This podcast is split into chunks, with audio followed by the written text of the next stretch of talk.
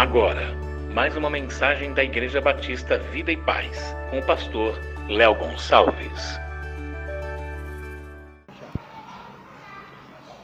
João capítulo 13, a partir do versículo 1 até o 5. Depois nós vamos ler também do 12 ao 17. Nós estamos em uma série chamada Servolução e hoje, precisamente, é o último dia dessa série e o tema de hoje é Servolucionando como Jesus.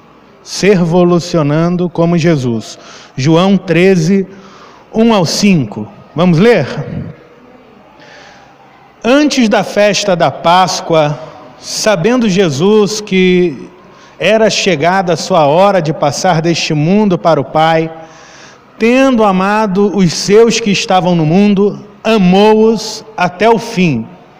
Durante a ceia, tendo já o diabo posto no coração de Judas, filho de Simão Iscariotes, que traísse a Jesus, sabendo este que o Pai tinha confiado tudo às suas mãos e que ele tinha vindo de Deus e voltava para Deus, levantou-se da ceia, tirou a vestimenta de cima e, pegando uma toalha, cingiu-se com ela.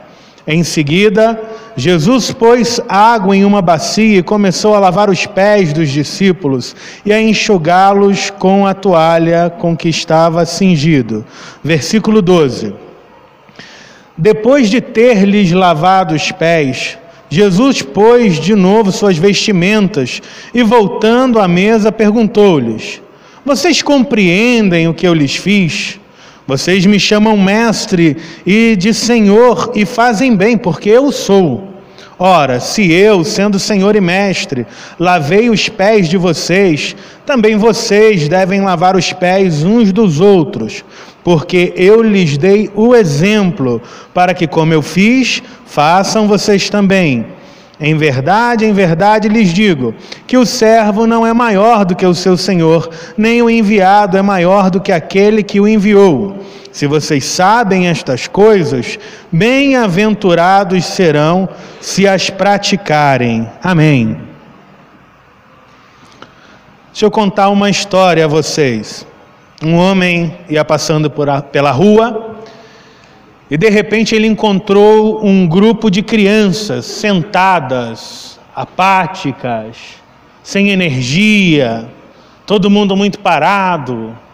Então aquele homem achou esquisito, né? Estranho, criança sem fazer nada. A menos que estivesse com o smartphone na mão, né? Mas ele achou aquilo estranho, então ele se aproxima das crianças e dizem: O que vocês estão fazendo?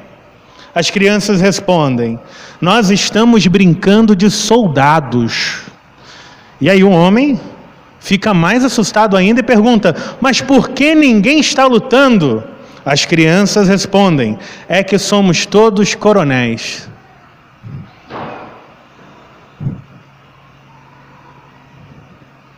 O pastor João Colenda é um dos pioneiros da educação cristã no Brasil fundador do IBAD em Pindamonhangaba, costumava dizer o seguinte: que o problema da igreja brasileira é muito cacique para pouco índio. Muita gente para mandar, ninguém para servir. Durante as últimas semanas, nós discorremos acerca da necessidade apremiante que os cristãos têm de arregaçar as mangas e de disponibilizar a própria vida para servir. E nós fizemos isso apresentando as bases bíblicas do serviço cristão em alguns estudos bi biográficos, né? em que nós vimos alguns personagens que destacaram sua vida, dedicaram a vida ao serviço cristão. Nós aprendemos com Neemias a importância de interceder pela cidade e de ser a resposta que a cidade precisa, como Jesus foi Jesus foi a resposta ao clamor da cidade. Nós aprendemos com Áquila e Priscila a importância de abrir nossas vidas, nossos corações, para ajudar e instruir pessoas no caminho, num processo que nós chamamos de discipulado. Nós aprendemos com Paulo, na última semana, que doar a nossa vida não é uma opção voluntária, mas uma obrigação imposta. Nós fomos chamados por Deus para servir. E hoje nós vamos meditar no capítulo 13 de João e aprender o sentido da servolução, a revolução do serviço, da perspectiva de Jesus. E o texto começa com as seguintes palavras, versículo 1. Antes da festa da Páscoa. Começa assim. E trata-se aqui de uma das principais festas judaicas, judeus de várias partes do mundo que estavam dispersos, eles vinham para a região de Jerusalém para celebrar a libertação dos judeus do Egito. Mas todos os anos, aquilo que eles comemoravam não era a verdadeira Páscoa, mas sim uma representação da Páscoa, porque a verdadeira Páscoa ainda iria acontecer. Paulo diz que Cristo é a nossa Páscoa e foi sacrificado por nós. Jesus seria sacrificado como verdadeiro cordeiro pascual, e seu sangue seria aspergido por fé sobre a vida de todos aqueles que acreditam no seu nome, que acreditam no seu sacrifício, e ele, Jesus, livraria o povo não de Faraó, mas da escravidão do pecado, de uma vez para sempre, por sempre, através da oferta do seu sangue na cruz. Aí logo nós lemos, sabendo Jesus que era chegada a sua hora. E aqui o autor usa uma linguagem bastante comum nos nossos dias porque é comum, diante da contraditoriedade da vida, nós exclamarmos assim: Ah, hoje eu estou por baixo, mas a minha hora vai chegar. Eu sei que vai chegar a minha hora. E a gente fala assim, como se a gente tivesse querendo dar a entender que a partir daquele determinado momento as coisas começarão a dar certo para a gente. A gente não vai ter mais problema, a gente não vai ter mais luta, a gente não vai ter mais dor, a minha hora vai chegar. Só que João nos diz que Jesus sabia que essa hora havia chegado, que o seu ministério tinha atingido o ponto mais alto, o clímax do ministério, e o que isso significava? Significava que Jesus finalmente derrubaria os romanos, traria o reino de Deus pela espada e começaria um grande projeto de expansão militar pelo mundo? Não.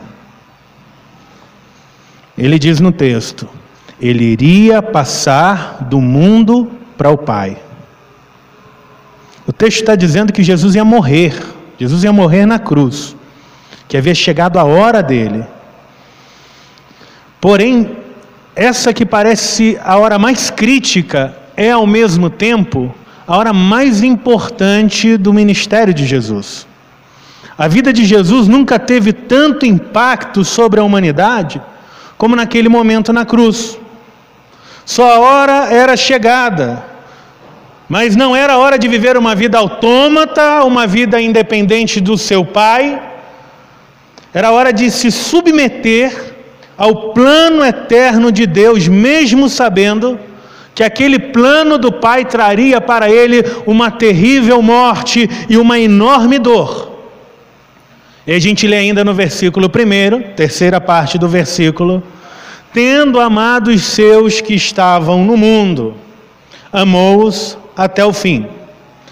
A Almeida Revista Atualizada, deve ser ainda a versão de muitos de vocês, traduz assim: como havia amado os seus, amou até o fim. Ou seja, da mesma forma. A expectativa de um grande sofrimento não fez com que Jesus amasse menos, não fez com que ele se tornasse menos preocupado com os demais mesmo diante de um futuro incerto, ou, perdão, escuro, incerto para nós, para ele não, ele sabia do plano, mas um futuro escuro, mesmo atormentado por dentro, por um turbilhão de temores, você vê Jesus orando, Pai, se possível, passa de mim esse cálice, e suando gotas de sangue, mesmo com a alma agonizante, cheia de suspense, Jesus amou e o texto diz que ele o fez da mesma maneira. Isso é muito importante para nós. Porque se a gente olhar para esse ponto da Bíblia, a gente vai descobrir, a gente vai constatar que Jesus tinha muitas razões para deixar de amar, ou pelo menos para não amar da mesma forma. Ele veio ao mundo trazer paz e os homens lhe declararam guerra. Ele veio trazer amor e foi tratado como? Com ódio. Ele veio trazer consolação e lhe pagam com tortura. Ele veio conceder vida e ele é condenado à pena de morte. Mas, mesmo diante de infinitas razões justas para não amar, Jesus não deixou de amar. Como havia amado os seus, os que estavam no mundo, amou-os até o fim. No verso 2, nós lemos que Satanás já tinha colocado no coração de Judas que o traísse. Isso é, Jesus sabia que um daqueles homens que estavam com ele à mesa, um discípulo a quem Jesus havia dado cuidado, alimento, poder divino sobre demônios e doenças, o iria trair. E o plano de traição já estava no coração de Judas. Judas apenas estava esperando o momento de agir. E o que Jesus fez? Amou Judas. E amou até o fim. O versículo 3 é importante também porque fala da autoconsciência do Filho de Deus. Leia o texto. Sabendo que o Pai tinha confiado tudo em Suas mãos. Jesus sabia que tudo estava aqui, ó, na mão dele. Ele sabia que era o unigênito do Pai, que tinha poder sobre todas as coisas do mundo, o Pai colocou tudo nas suas mãos, o que significa que ele era o legítimo dono de tudo. E o texto segue: e sabendo que ele tinha vindo de Deus e voltava para Deus. Ele sabia de onde vinha, ele sabia para onde ia. Jesus conhecia o seu lugar na Santíssima Trindade. Ele era plenamente autoconsciente ele tinha consciência da sua existência e da sua importância como sustentador de tudo. Então, o que é que esse Deus poderoso, sustentador de tudo, autoconsciente, que sabia que vinha do Pai, que ia para o Pai, o que é que ele faz? Olha o versículo 4: Levantou-se da ceia, tirou a vestimenta de cima e, pegando uma toalha, cingiu-se com ela. Tirou a vestimenta de cima. Jesus se despiu. Não totalmente, mas da sua veste principal. Jesus, se despiu por nós. Ao vir ao nosso mundo, pense que sendo Ele, Jesus, Deus glorioso, rodeado no céu por luz infinita, ele se despiu da sua glória para poder se vestir da nossa humanidade. E agora na terra, vestido de carne humana, Jesus se despiu mais uma vez e se cingiu de uma toalha. E o que é isso? Qual a relevância disso no texto? Essa era precisamente as vestes que os escravos da casa vestiam. O escravo não usava roupa chique, ele se cingia com uma toalha e estava bom demais. Era a roupa de um escravo, era a vestimenta do escravo. Você pode imaginar isso?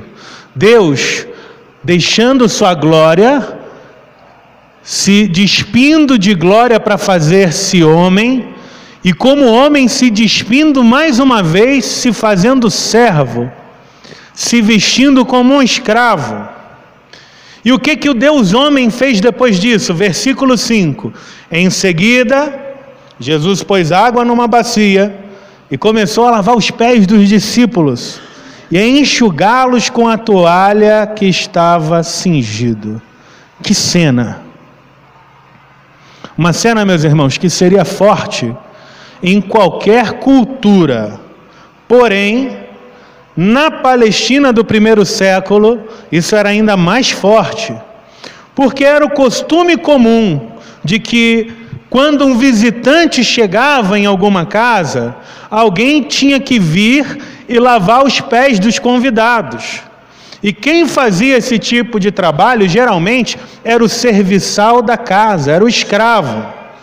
Contudo, ali, junto com Jesus, não haviam escravos, eram homens livres, mas alguém tinha que fazer o trabalho, alguém tinha que colocar a mão na massa.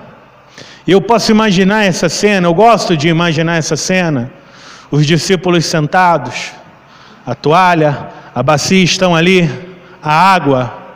Eles sabem o que deve ser feito. Eles sabem que alguém tem que fazer aquilo, mas quem vai fazer? Quem vai aceitar uma posição tão humilde ao ponto de lavar os pés dos demais? E começa aquele jogo de empurra, de olhares: Pedro, João, Tiago, Mateus. E aí se levanta Jesus. Jesus, ao ver que os homens ignoravam a tarefa, se despiu, pegou a toalha, derramou água numa bacia e começou a lavar os pés deles um a um. Já você está me acompanhando aqui? Você consegue imaginar essa cena? Deus lavando pés. Deus lavando pés. E a pergunta importante, encafifante desse capítulo é: por que Jesus faz isso? Porque sendo tão digno, porque sendo ele santo, perfeito, puro, sublime, merecedor de honra e glória, faz isso? Porque o Filho de Deus agiu assim? E eu encontro algumas respostas no texto que eu gostaria de compartilhar com vocês. E a primeira delas é que Jesus lavou os pés dos discípulos para nos deixar um exemplo. É o primeiro ainda. Para nos deixar um exemplo, do 13 ao 15. Vocês me chamam de mestre e senhor e fazem bem, porque eu o sou. Ora, se eu, sendo senhor e mestre, lavei os pés de vocês, também vocês devem lavar os pés uns dos outros, porque eu lhes dei o exemplo, para que, como eu fiz, vocês façam também. Jesus deu exemplo. Que exemplo? O exemplo de serviço, ou de a quem nós devemos servir. Jesus mostra nesse texto a quem nós devemos servir. Ele serve, por exemplo, o inconstante Pedro que não cumpre Sua palavra, que diz: Jesus, eu nunca te negarei, e depois diz: Eu nem conheço, nunca nem vi. Ele serve os onze. Sabe quem são os onze? Aqueles que estavam com Jesus no melhor momento, mas quando vêm as tropas romanas para prender Jesus, o que eles fazem? Fogem todos. Você conhece alguém assim? Que está do teu lado no melhor momento, mas se a coisa fica preta, ele faz o quê? Vaza. Jesus serviu a esses também. A quem Jesus serviu? Aos preguiçosos que nunca servem. Os doze, que estavam olhando para a toalha e para a bacia, perguntando quem ia fazer o trabalho achando, não, eu não posso fazer, é humilhante demais, isso para mim, alguém da minha posição, da minha estirpe, um empresário da área da pesca, é, dono de embarcação, vou ficar lavando os pés desse bando de mocorongos. E Jesus vai lá e serve esses caras. A quem servir? Jesus serviu o falso amigo que o iria trair. Pô, aí é demais. Servia Falciane também. Cara, como Jesus servia, como Jesus mostra exemplo, ele serviu Judas, sabendo o que Satanás tinha colocado no coração de Judas, sabendo o que Judas ia fazer, o que Jesus faz, ele serve. Jesus deu exemplo também de quando servir. Quando é que Jesus está servindo aqui? Em seu pior momento. Era a última semana da vida terrena de Jesus. Ele estava prestes a ser entregue para ser morto. As aflições eram muito grandes. Jesus estava vivendo o seu pior momento da história da encarnação, da sua história pessoal como homem. Sabe aquele momento, aquele dia que você diz assim: ah, hoje eu não vou servir ninguém, que se exploda o mundo, porque hoje eu vou cuidar de mim, hoje eu não estou bem. Quando eu estiver bem, eu sirvo. Quando eu estiver bem, eu faço. Jesus estava no pior momento e serviu. Jesus nos deu exemplo de como servir. Como é que nós devemos servir? Em todas as tarefas, das importantes até as mais humildes. Porque Jesus, ele estava feliz pregando para a multidão, ele estava feliz multiplicando pães e peixes, mas Jesus não fugia da responsabilidade quando se tratava de lavar os pés dos discípulos, das tarefas aos nossos olhos grandes, até as tarefas humildes, Jesus serviu, e ele diz: Eu fiz isso para dar exemplo. Em segundo lugar, Jesus se cingiu de escravo, tomou a bacia, a toalha, para oferecer uma clara e contundente ilustração do Evangelho. O Evangelho, que é Deus vindo ao mundo Aí eu não sei o que é o Evangelho. O Evangelho é isso: é Deus vindo ao mundo, se humilhando e servindo pessoas que não merecem a sua presença. O Evangelho é Deus se despindo de glória e assumindo a forma de servo. É Deus deixando a presença dos anjos para se misturar com homens, para que um dia os homens possam ser como os anjos. O Evangelho é Deus encarnado, se doando pelos inconstantes, pelo interesseiro, pelo trapaceiro, pelo falso, pelo traidor. O Evangelho é Deus nos servindo com a sua vida, para que nós possamos aprender com o seu exemplo e colocar as nossas vidas a serviço dele. Aliás, é por isso que servimos quando alguém perguntar por que vocês cristãos servem, você pode responder: porque o nosso Deus serve. Nosso Deus serviu. O nosso Deus se doou. Então, quando nós servimos, nós ilustramos o Evangelho com as nossas vidas.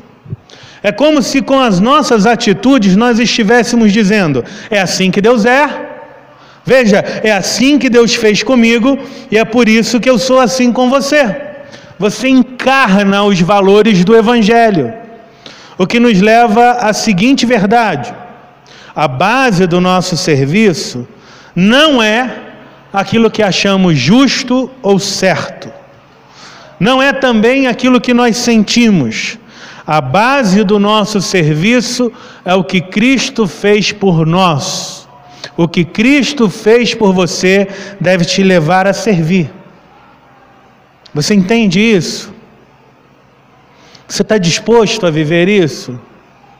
Ilustrar o Evangelho na sua própria vida? Qual é o maior obstáculo para viver isso? O maior obstáculo para ilustrar o Evangelho com a sua própria vida é você, é o seu coração é o meu coração. O obstáculo é a gente. E a gente se deixando levar pelos nossos desejos, gostos, preferências, vontades. E qual é o maior incentivo para o seu serviço na igreja e no mundo? É o exemplo de Jesus que tinha todas as razões para não fazer, mas foi lá e fez. Toalha, bacia, mão na massa, servir. Amém? Deu para entender? Tem um poema de 1968 de uma irmã, uma cristã evangélica, médica, Algumas pessoas atribuem esse poema à Madre Teresa de Calcutá, porque ela gostava muito do poema, ela descobriu e diz que ela colocou na sua casa. Então as pessoas viam aquilo na casa dela e atribuíam um poema a ela, mas não, o poema é de uma irmã chamada Kent M. Kate. E o poema é o seguinte: lógico, não tem rima, é tradução do inglês. Preste atenção. As pessoas são ilógicas, irracionais e egocêntricas.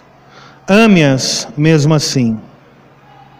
Se você fizer o bem, as pessoas vão acusá-lo de segundas intenções. Faça o bem a si mesmo. O bem que você fizer hoje será esquecido amanhã. Faça mesmo assim. Honestidade e franqueza o tornam vulnerável. Seja honesto assim mesmo. O que você levou anos para construir pode ser destruído em instantes. Construa mesmo assim. As pessoas precisam de ajuda, mas podem nos atacar quando os ajudamos. Ajude-as assim mesmo. Dê ao mundo o melhor de você, e você vai receber um murro no estômago. Mesmo assim, dê ao mundo o melhor de você. E para concluir hoje, eu gostaria de uma segunda citação do nosso irmão John Wesley. John Wesley escreveu o seguinte: esse era o lema da sua vida. Faça todo o bem que puder, usando todos os meios que puder, de todas as maneiras que puder, a todas as pessoas que puder durante o maior tempo que puder.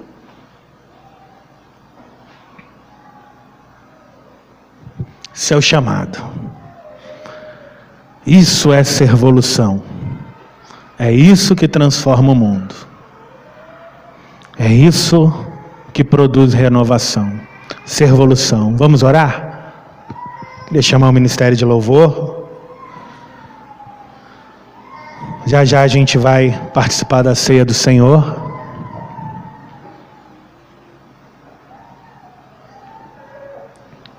Mas agora eu quero orar com você, por você, por mim, para que a gente possa viver esse desafio, porque com Deus é assim: aquele que sabe fazer o que é bom e não faz é pecado. Então, se você sabe que é bom e você tem condições de fazer, você deve fazer. É assim, é fácil ser crente. Como é que eu, que eu vivo a ética cristã? Como é que eu vivo como um cristão? É bom? Algo é bom? Sim, é bom. Você pode fazer? Sim, eu posso fazer. Então faça. É assim de simples.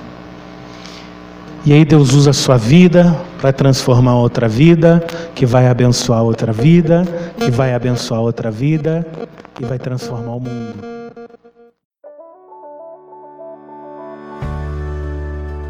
Venha nos fazer uma visita. Rua Queluzito, número 14, Ouro Branco, Minas Gerais. Para maiores informações, acesse o nosso Instagram, arroba e ponto, vida e paz.